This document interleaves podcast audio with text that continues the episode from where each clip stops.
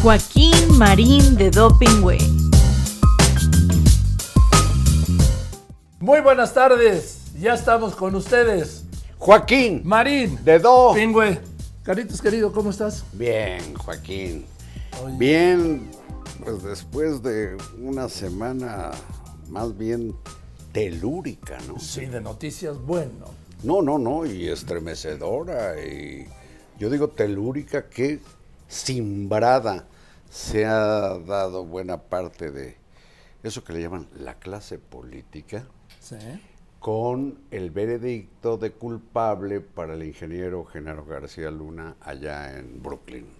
Oye, ayer vi un el presidente López Obrador dijo en la mañanera, ¿ustedes creen que si hubiera ganado las elecciones Anaya o Mit, así les dice, ¿no? Nit. Sí, no digo, pero no dice el nombre, ni eso sí que no fuera el Chapo Guzmán, porque sería el señor Guzmán Loera. Así es. ¿eh? Bueno, el- si hubiera ganado Anaya o Mit, si hubiera llevado a cabo este juicio, ah.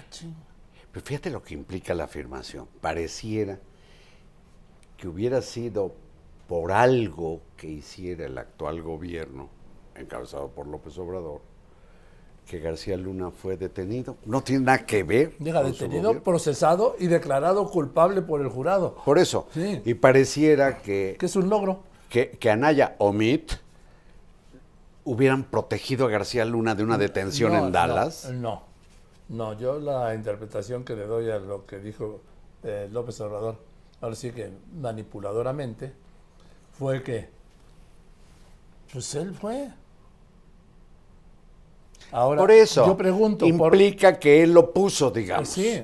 O que él pasó el tip. o que él empujó el proceso. Cuando acá en México no había una sola investigación contra o sobre García Luna. Y yo, es, es, la pregunta, es el planteamiento que iba a hacer a continuación.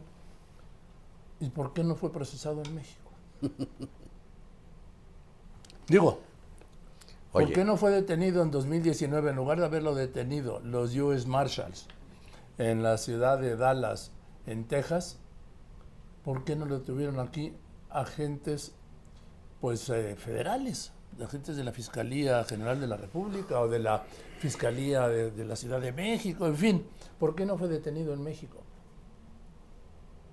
Porque aquí no tenía ninguna evidencia. Bueno, evidencias se mostraron pocas, pero testimonios muchos en el proceso. Pero fíjate otra cosa que dice el presidente Joaquín. Me llama mucho la atención. Le entusiasma mucho algo que, o parece entusiasmarle, algo que viene repitiendo. Que será muy interesante que García Luna cuente su red de complicidades. No, si, si García Luna es un delincuente, pues de pendejo cuenta nada, ya una vez sentenciado Ahora, o, o- o- o- o hallado culpable. Pero yo diría, ¿y dónde están los aparatos de procuración, de justicia, de investigación, de inteligencia del gobierno mexicano para no esperar a que García Luna cuente nada, sino ellos averiguar y descubrir, Joaquín?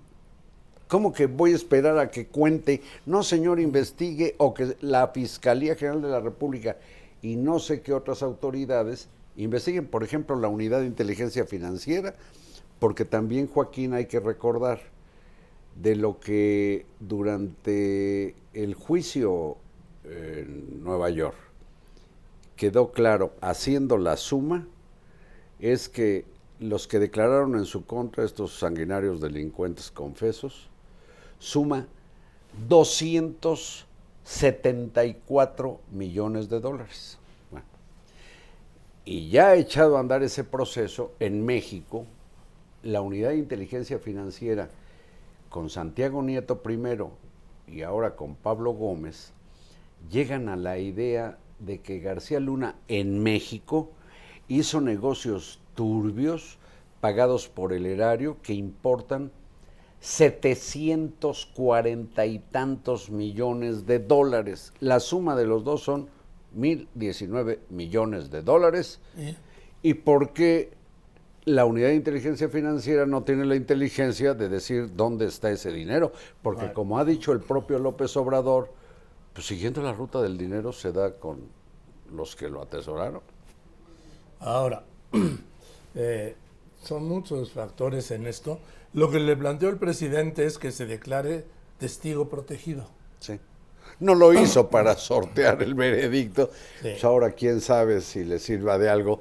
No, no, pero, Pero- mientras no haya, es más, todavía no se puede, se podría declarar, sino Hay que esperar la sentencia. lo que hay- conocimos fue el veredicto del jurado, Sí. culpable de los cinco cargos que le imputó la fiscalía.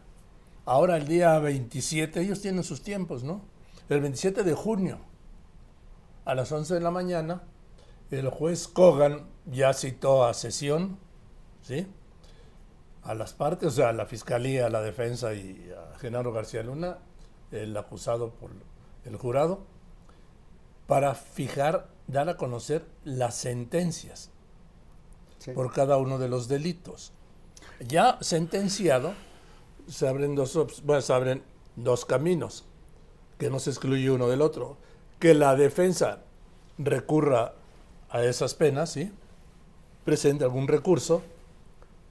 Y dos, que Genaro García Luna pueda declararse él testigo colaborador o protegido. Bueno, ahí voy. Entonces, ¿de quién hablaría Genaro García Luna? ¿Del pasado o del presente? Cha, cha, cha, chan, cha, chan. No, hago una pregunta. Sí. Ya estando dentro y con una sentencia de cadena perpetua, pues podría ser lo mismo que los otros. Puede citar hasta el Papa si quiere, como estos que declararon en su contra, Pues sí, puede meter a quien quiera a quien quiera. en el narco. Pero fíjate además este detalle, Joaquín.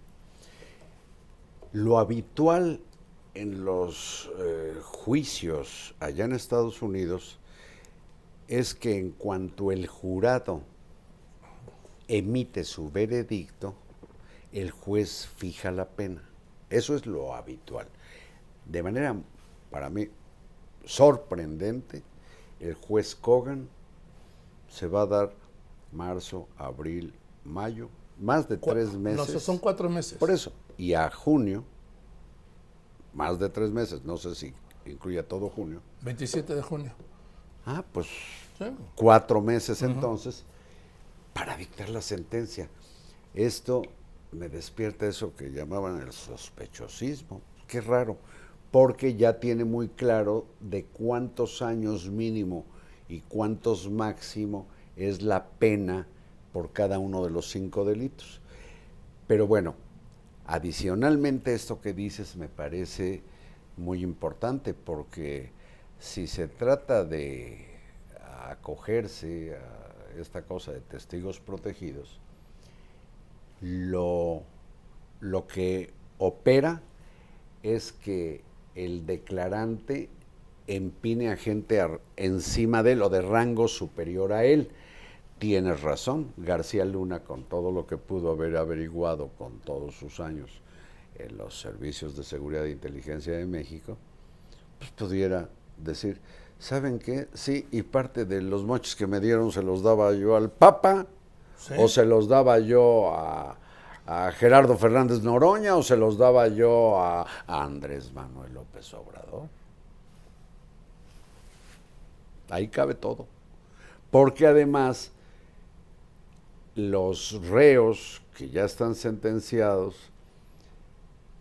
pues suelen seguirle el patín a lo que le sugiere la fiscalía. Mira, di Ah, no, claro, a ¿no? ver. Cantan la melodía con la partitura que les imponen, Claro. a cambio de beneficios para que les bajen ver, años de pena. Hay uno que le llaman el futbolista, Sí, que dice que no se acuerda si mató a 100 o a 1000. No, ese fue el grande, ¿no? El sí. creo que fue el gran. Este, este que le llaman el grande. El Que futbolista. está libre, pues, oye, que está libre, ¿eh? Sí, y con su familia ya Sí, sí. en Estados Unidos. O sea, él dijo que no se acordaba si había matado a 100 o a 1000. Y el futbolista que había metido cientos, miles de toneladas de Ese es el colombiano, ¿no? Sí. El futbolista.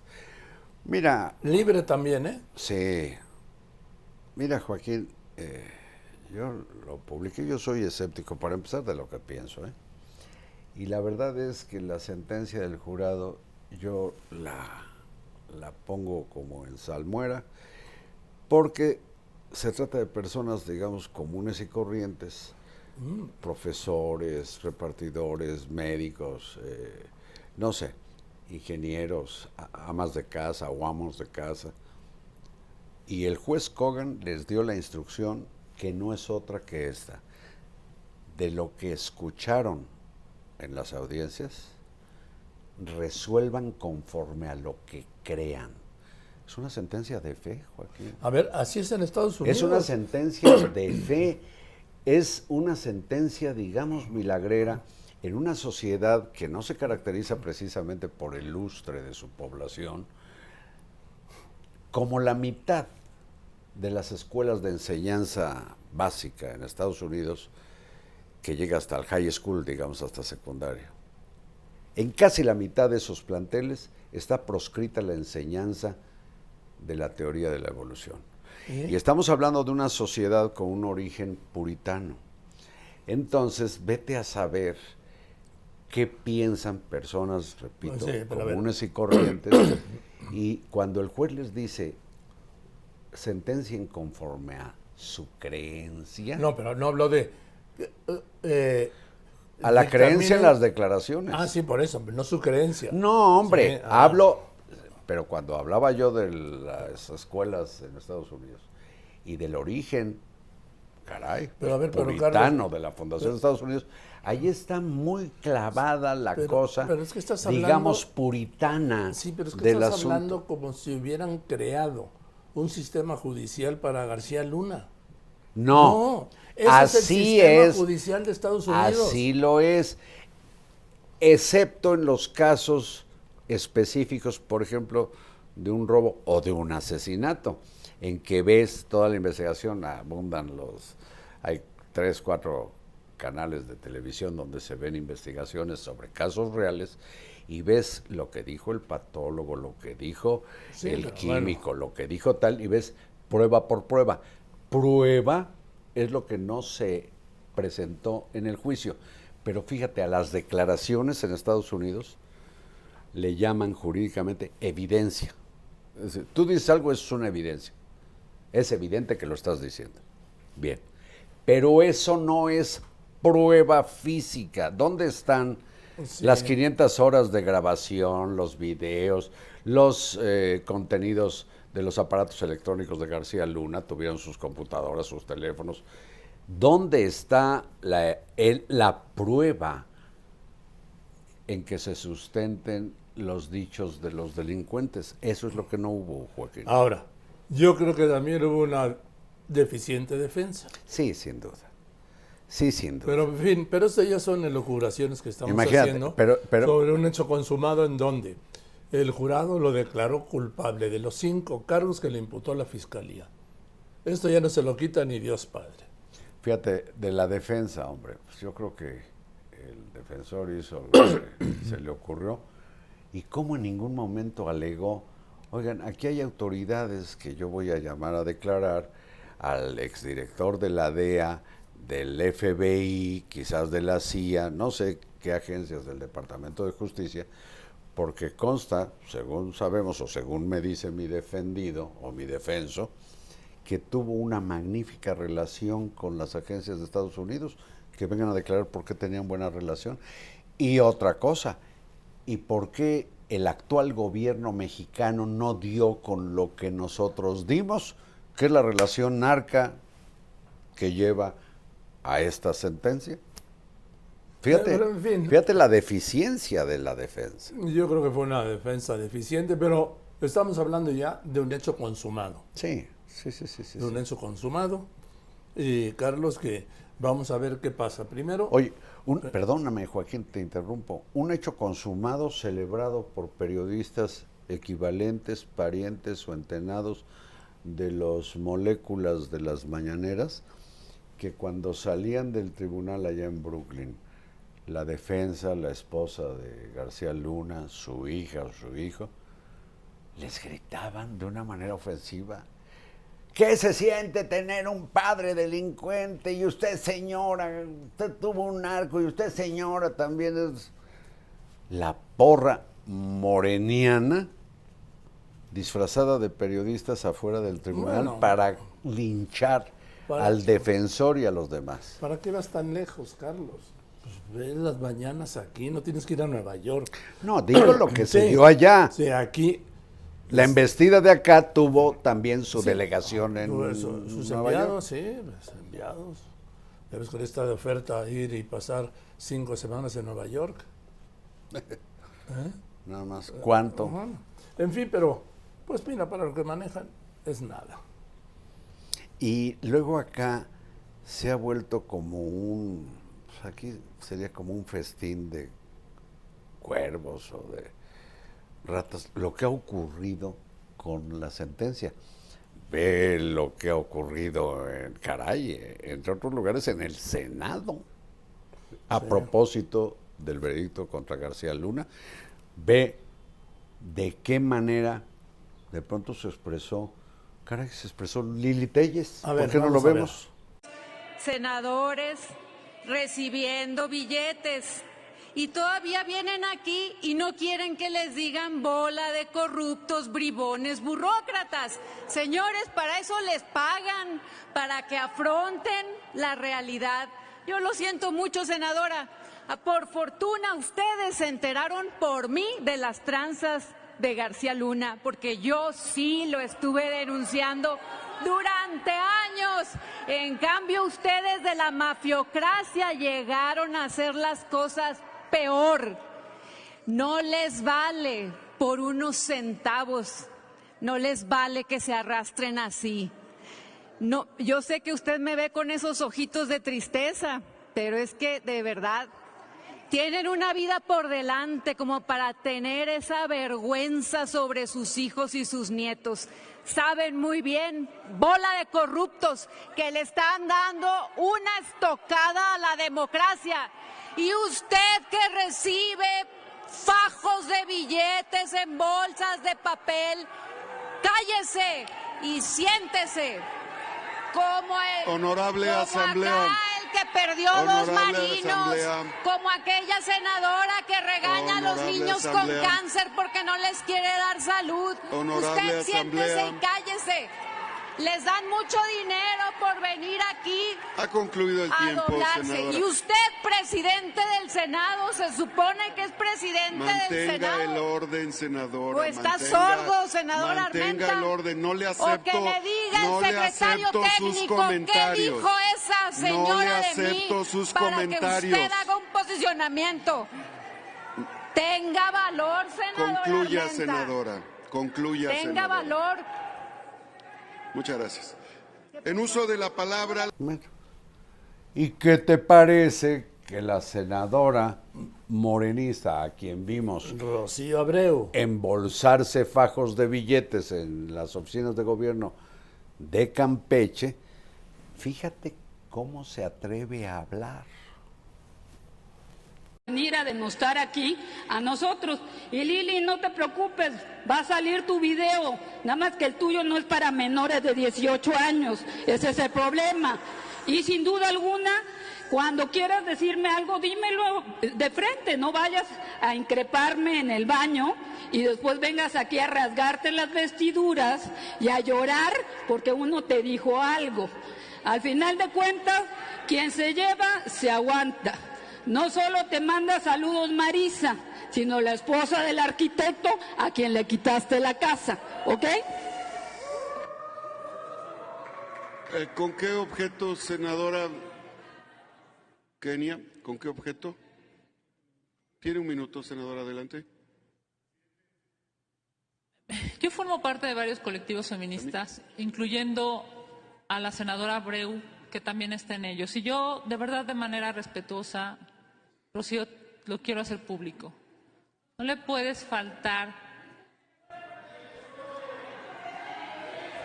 Permitan a la oradora que se exprese. Adelante, senadora Kenia. Mira, el debate es fuerte y yo lo acepto. Yo misma, yo misma soy una debatiente fuerte. Pero me parece que ustedes deben de tener ciertos límites, todos debemos de tener ciertos límites.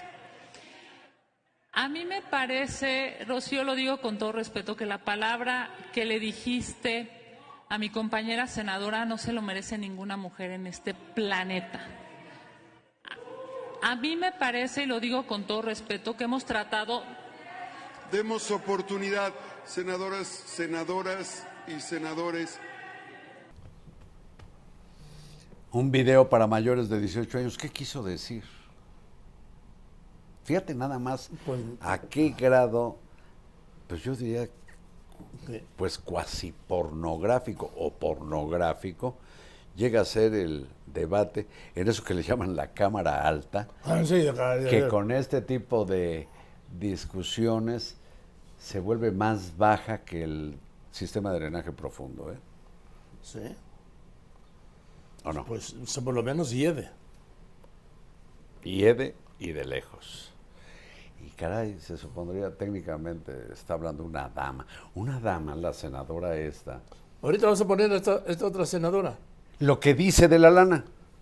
Sí, no, esta es Rocío. Ah, la, ah, tú No, dices la otra, la, La otra, La que por ahí están las fotos, se pueden meter a internet con esta señora que vamos a ver, con jeans y con su pistola al cinto, con una camioneta, pues que quién sabe dónde habrá sacado, toda cochina, por cierto. Vean cómo habla. con García Luna. Ahora ustedes están llamando a una marcha por la democracia. ¿Cuál puta democracia han defendido ustedes? ¿Cuál puta democracia han defendido? Díganme nomás. Si eran partidos hegemónicos, si hacían lo que querían, si se burlaban de La cámara alta. La es que cámara tú no entiendes alta. qué es la cámara alta. No entiendes eso, Carlos. Pero bueno, así. Ahora, ¿sabes qué ocurre? Que este lenguaje que a mí no me asusta. ¿sí? No se trata de asustarse. Ay, mira, no, no. Se trata de que están en la tribuna del Senado de la República. En lo que le llaman debate parlamentario. Sí, ya vimos cuál es la altura del que debate es, que es como de como de quinto patio en una vecindad No, ¿por qué? ¿Por qué? Oye, delincuencial. Qué Ah, manera de sí. tratarse. Pero un quinto patio no, no tiene nada de... No, así, dije de una vecindad. vecindad poblada por, por malhechoras y Ah. malhechores. Bueno, oye, Carlos, y aquí hay, bueno, de todo lo que ha salido esta mañana, el presidente dio a conocer una carta que le mandó en diciembre, dijo a Daniel Ortega. A ese gran estadista Ah, sí, a paladín de las libertades nicaragüense. que despojó de la nacionalidad a 222 No, a- a- y las expulsó. y las luego otras mandó a Estados 92. Unidos. Ah, más 92. Sí, que pues hubo... O sea, ya van 300. Sí. Entonces y el presidente de Chile, al dictador, del dictador. El presidente de Chile. Sí, de izquierda, ¿eh? Sí. izquierda de verdad, del dictador. Y aquí ni una palabra de López Obrador, nunca. Y entonces da a conocer la carta, la lee en la mañanera, y pues hasta le da, le da el trato de hermano. Yo no creo que nada una a López Obrador, lo digo en serio, con Daniel Ortega. Nada, nada. No, aquí de López Obrador podrá decirse lo que sea, pero no sé de alguien a quien haya pretendido, entre otras cosas, despojar de la nacionalidad. Además, nadie te puede despojar de la nacionalidad. Por eso me eh, dijo Sergio Ramírez al que entrevisté, tuve la el privilegio de. Escritorazo, ex guerrillero, ex vicepresidente de Nicaragua. A ver, cuando Daniel Ortega fue el primer presidente de la democracia nicaragüense tras la guerra civil del sandinismo, el vicepresidente de Daniel Ortega era Sergio Ramírez. Sí. Entonces ahora lo expulsan, lo, vamos.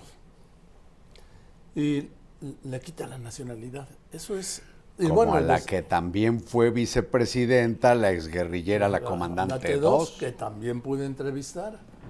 Y que mm, te iba a decir lo que dijo, eh, es- escribió Sergio Ramírez, dijo, mientras más Nicaragua me quitan, más Nicaragua tengo. Entonces, es que además eh, entraña una reverenda pendejada decirle a, a alguien que haya nacido en Alemania o en Botswana, pues hoy dejas de ser bosguanense o alemana, pues es una pendejada, ¿no, señor? Yo nací ahí.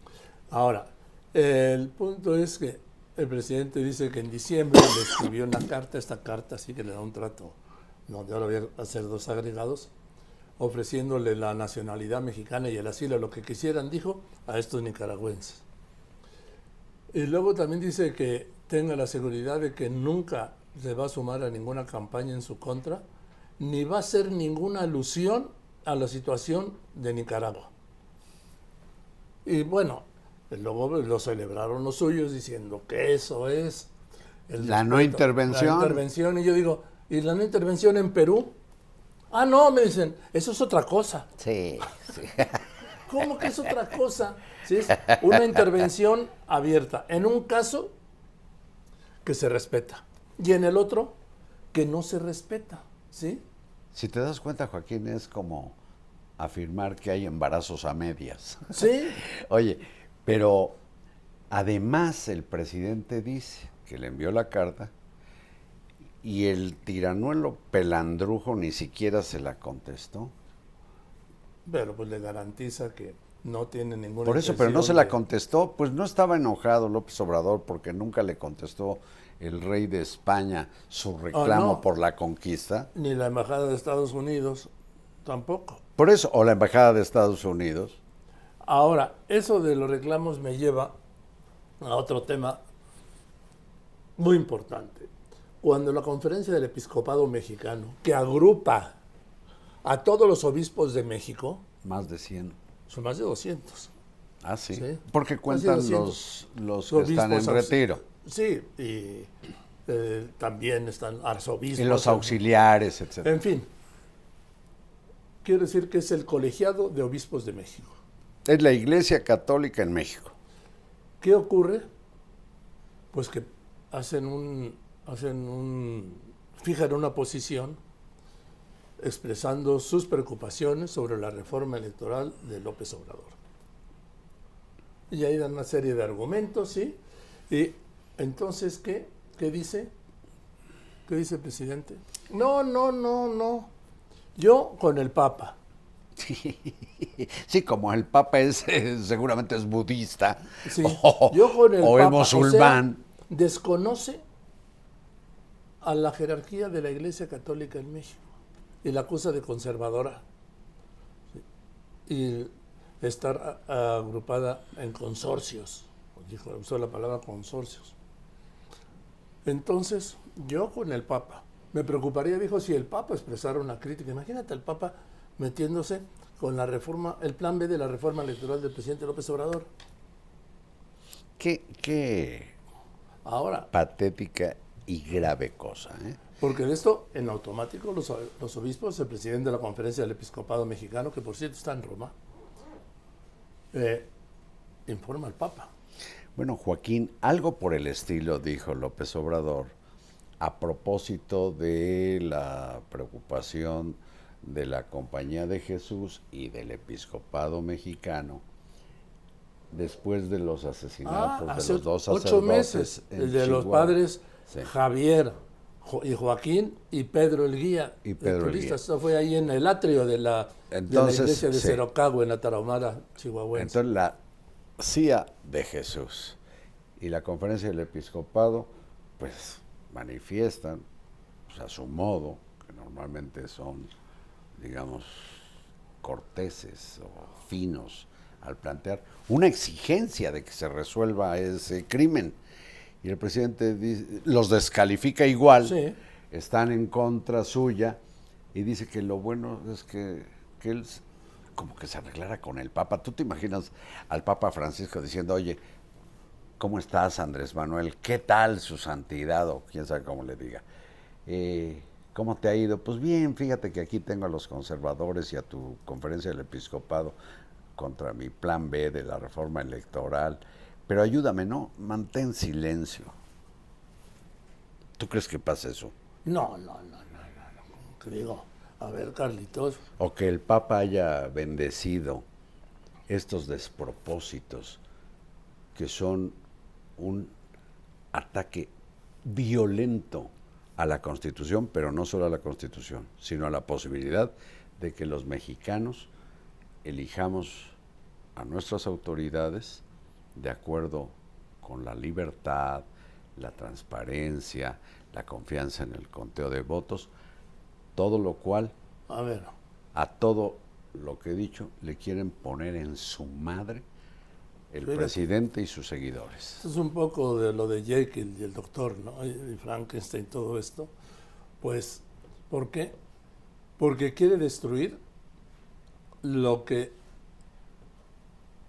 lo llevó a la presidencia de la República. Me dirás, sí, los 30 millones de votos, sí, sí. Pero quien nos contó fue el INE. Quien declaró desde las 8 de la noche por primera vez la victoria fue el INE. Oye, si les han contado eso que le llaman los servidores de la nación, que por cierto ya quieren que se celebre su día, pues qué pinche cosa han hecho. Si han sido ellos, no serían 30 millones, habrían sido como varias veces eso, más los muertos, porque estos cabrones suman todo. Eh, pero ahora hay la discusión si son siervos o servidores de la nación, porque quieren que les diga- Servidores, pero es un juego con el siervo de la nación Sí, Morelos. claro. Acuérdate que el presidente es muy de mensajes subliminales, tanto que el partido que creo que no ha terminado de cobrar forma es un movimiento, Movimiento de Regeneración Nacional. Sus siglas son Morena y lo fue a registrar el día de la Virgen de Guadalupe, 12 de un 12 de diciembre. Ahí está el mensaje subliminal. Ser morenista es ser guadalupano, es más o menos, aunque él no, es católico. No, ahora, pero ¿sabes qué, Carlos? ¿Qué? Pero él ya ha superado eso. Pero yo decir, estaba ah, tratando de terminar. ah, bueno, pues, Y lo bueno, subliminal con los Lógralo. servidores de la nación, pues es el juego a que los asocien. Imagínense, yo les he dicho los morelitos en cursivas, estos cabrones que trabajaron más bien promoviendo el voto de Morena y luego fueron recompensados con un hueso para que No, anden sí, repartiendo las dádivas del gobierno federal a los jodidos. Y siguen en la en campaña Sí, permanentemente. claro, te digo que ya ellos mismos promueven, a veces hacen protestas porque se retrasan sus pagos, pero ahora están promoviendo que haya un día en el año dedicado a los servidores de la nación. Está bien, pues digo, mira. No, ¿cómo está bien? Pues, pues que se Pero ¿cómo puedes decir que está Carlos, bien? Pues que se dediquen un día, digo. pero- Si eso fuera lo grave de este país, No, que les hombre. dediquen un mes. ¿Y por qué no dedicarles un día al año a los niños con cáncer que no tienen medicinas? ¿Y por qué no dedicar un día a no sé cuántas causas? Por ejemplo, el presidente dedica un día los jueves a una cosa inexistente que se llama cero impunidad. El- la cero impunidad se conmemora, la estamos conmemorando todos los jueves en Palacio Nacional. Y mira cuánto impune ya está en la cárcel. ¿Dónde están los corruptos del aeropuerto de Texcoco? ¿Dónde están los laboratoristas, los distribuidores de medicinas? ¿Dónde están todos los que han estado diciendo tan reiterada y mentirosamente que son una bola de corruptos?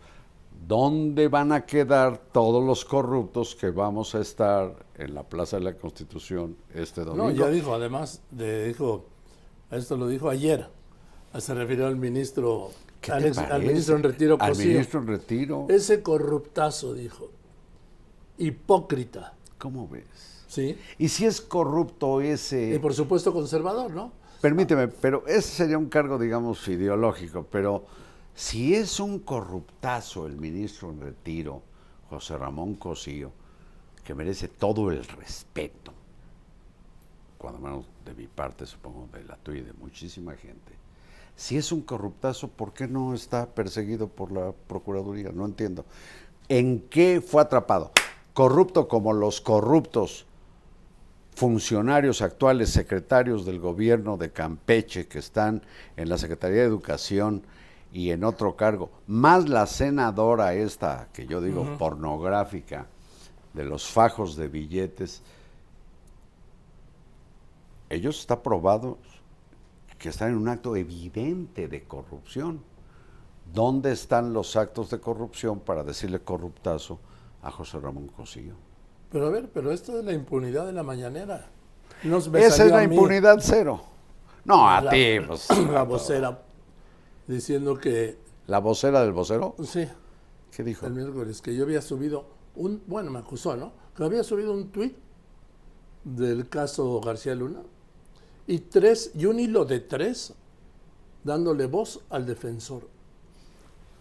¿Y qué, por qué no le ibas, si fuera el caso, a darle voz al defensor? Bueno, por eso yo pregunto que ahora ya nos van a dictar a quién le podemos dar voz y a quién no.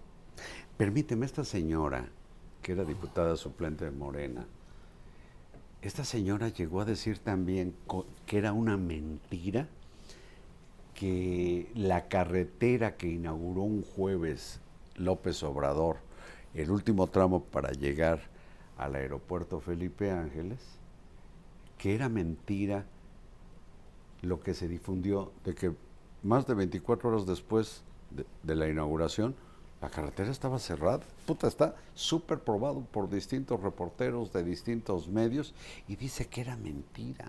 Está cabrón. No, pero ¿sabes qué está cabrón? Este, esta sí es noticia de ocho columnas, cabrón. Escuchemos a la vocera del vocero. Mentiras para justificar la invasión de Irak a Estados Unidos. Una cosita. Hasta aquí esto. ¿Cómo ves? Y a mí se me fue la nota de que Irak había invadido Estados Unidos, carajo. Y a ti también se te fue, ¿eh? ay, ay, ay. ¿Eh? Pero, en fin. Eh, da, da, eh, yo ya le contesté, Carlos, a esa mentira que dijo de un tuit. Sí. ¿Sí? Porque no fue un tuit. ¿Sabes cuántos tuits subí? Debe haber sido muchos. 35. 35. Pues entonces te ganarás 35 desmentidos en los próximos 35 miércoles. No, y no solo eso, mira lo que subí. Este miércoles, la señora Liz Vilchis, quien por instrucciones presidenciales se encarga en las mañaneras de la sección quién es quién en las mentiras, llevando siempre de testigo a Andrés Manuel López Obrador, volvió a mentir y lo hizo como lo hace siempre, impunemente.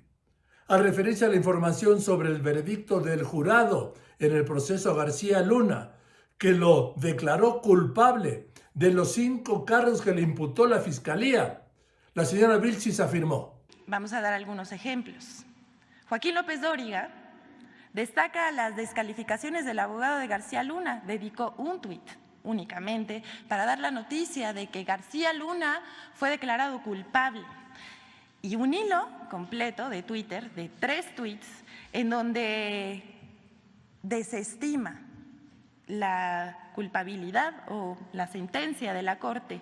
Uno de ellos dice, el gobierno no tenía pruebas confiables para corroborar los testimonios. Esto dándole voz al abogado de García Luna. Esta afirmación, esta afirmación de la vocera presidencial de las mentiras es falsa. Esta afirmación es una mentira. Es otra mentira más.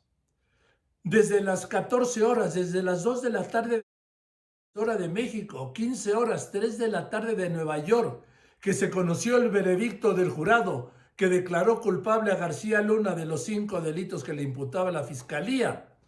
Hasta las ocho y media de este miércoles publiqué en mis redes las siguientes informaciones sobre el caso. No solo un tuit, como perversa y falsamente dice la vocera. 35 tweets. Sí, señora, 35 tweets, no uno, no uno solo como usted dice. Además de 35 tweets, 13 notas en el portal lopezdoriga.com, 23 posts en mi Facebook, 9 posts y 5 historias en mi Instagram, 3 videos en mi YouTube, 3 episodios en mi podcast y además una videocolumna. Y no solo eso, además de todo esto, mi columna en Milenio, y en todas mis redes.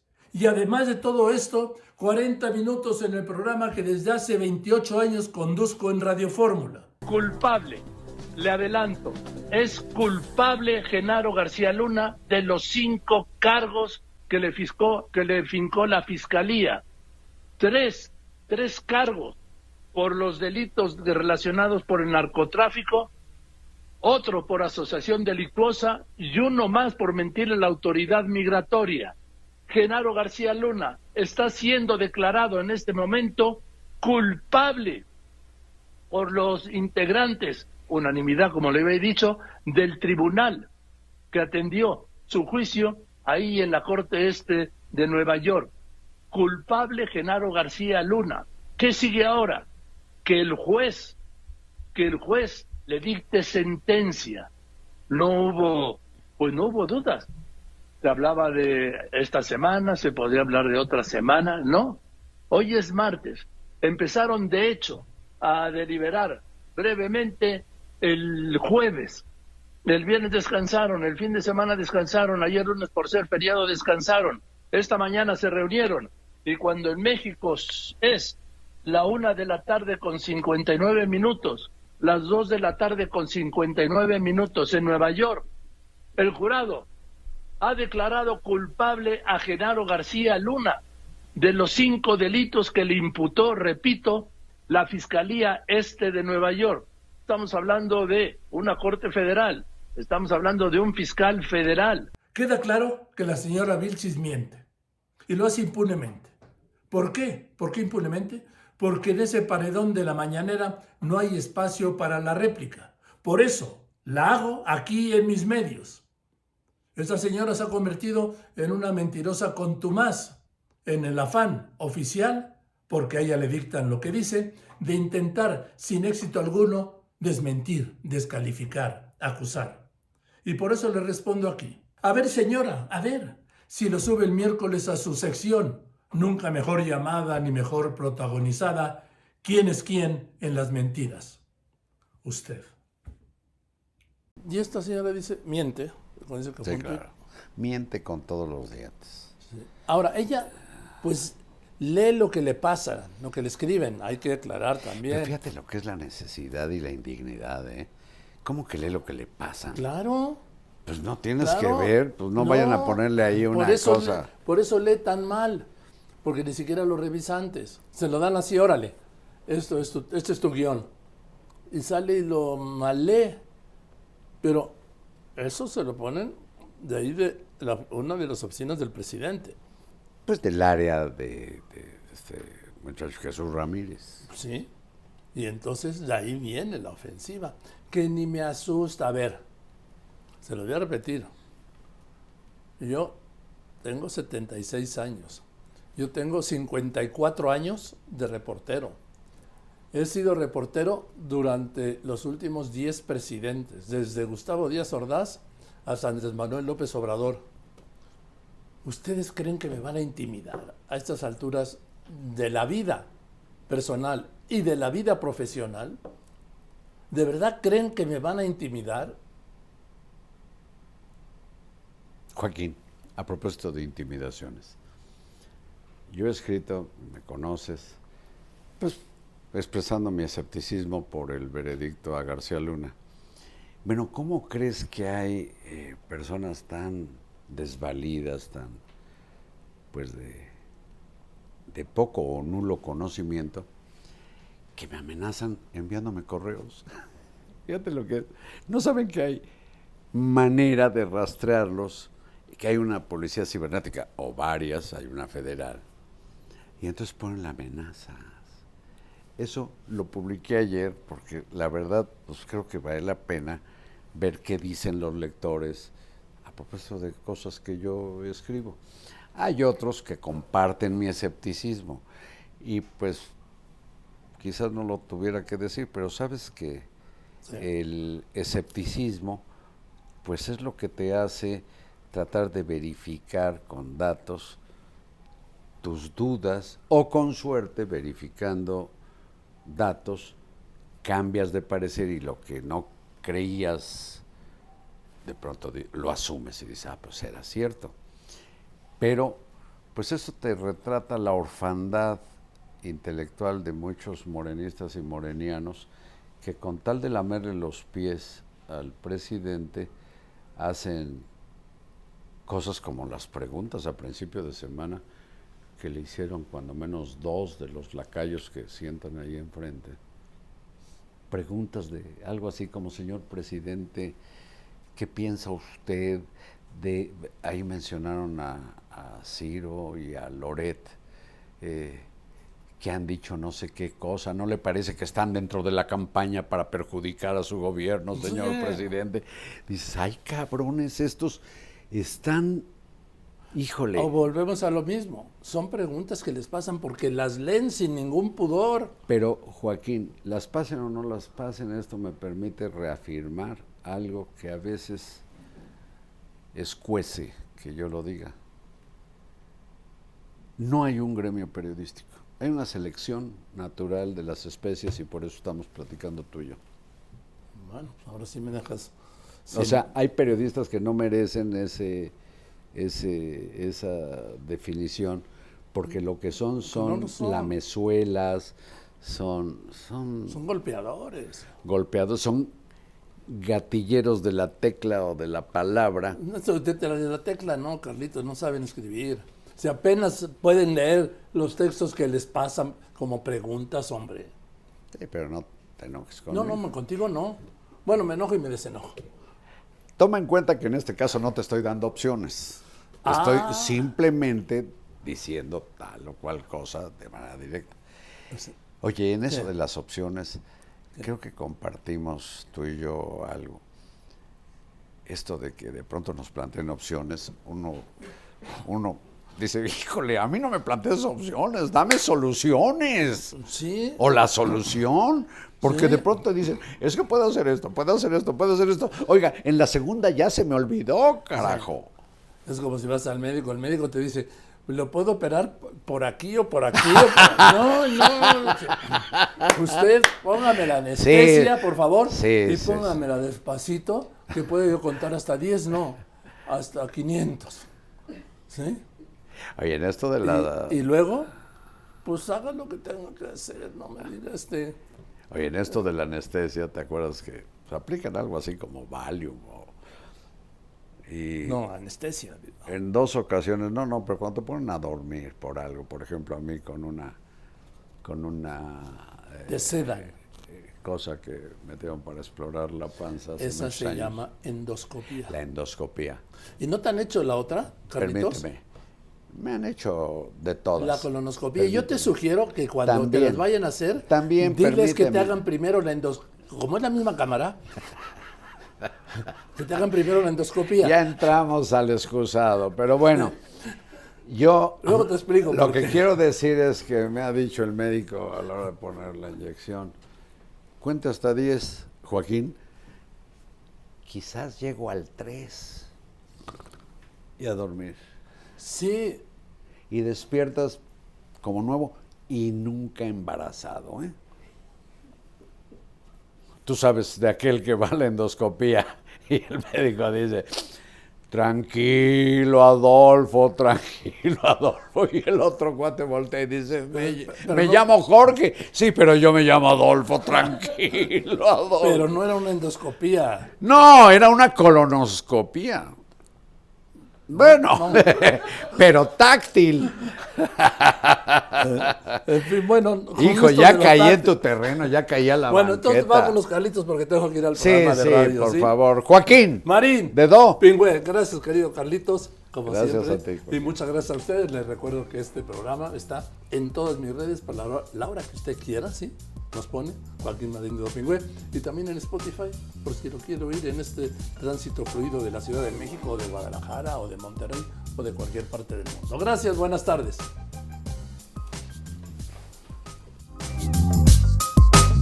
Joaquín Marín de Dopingüe.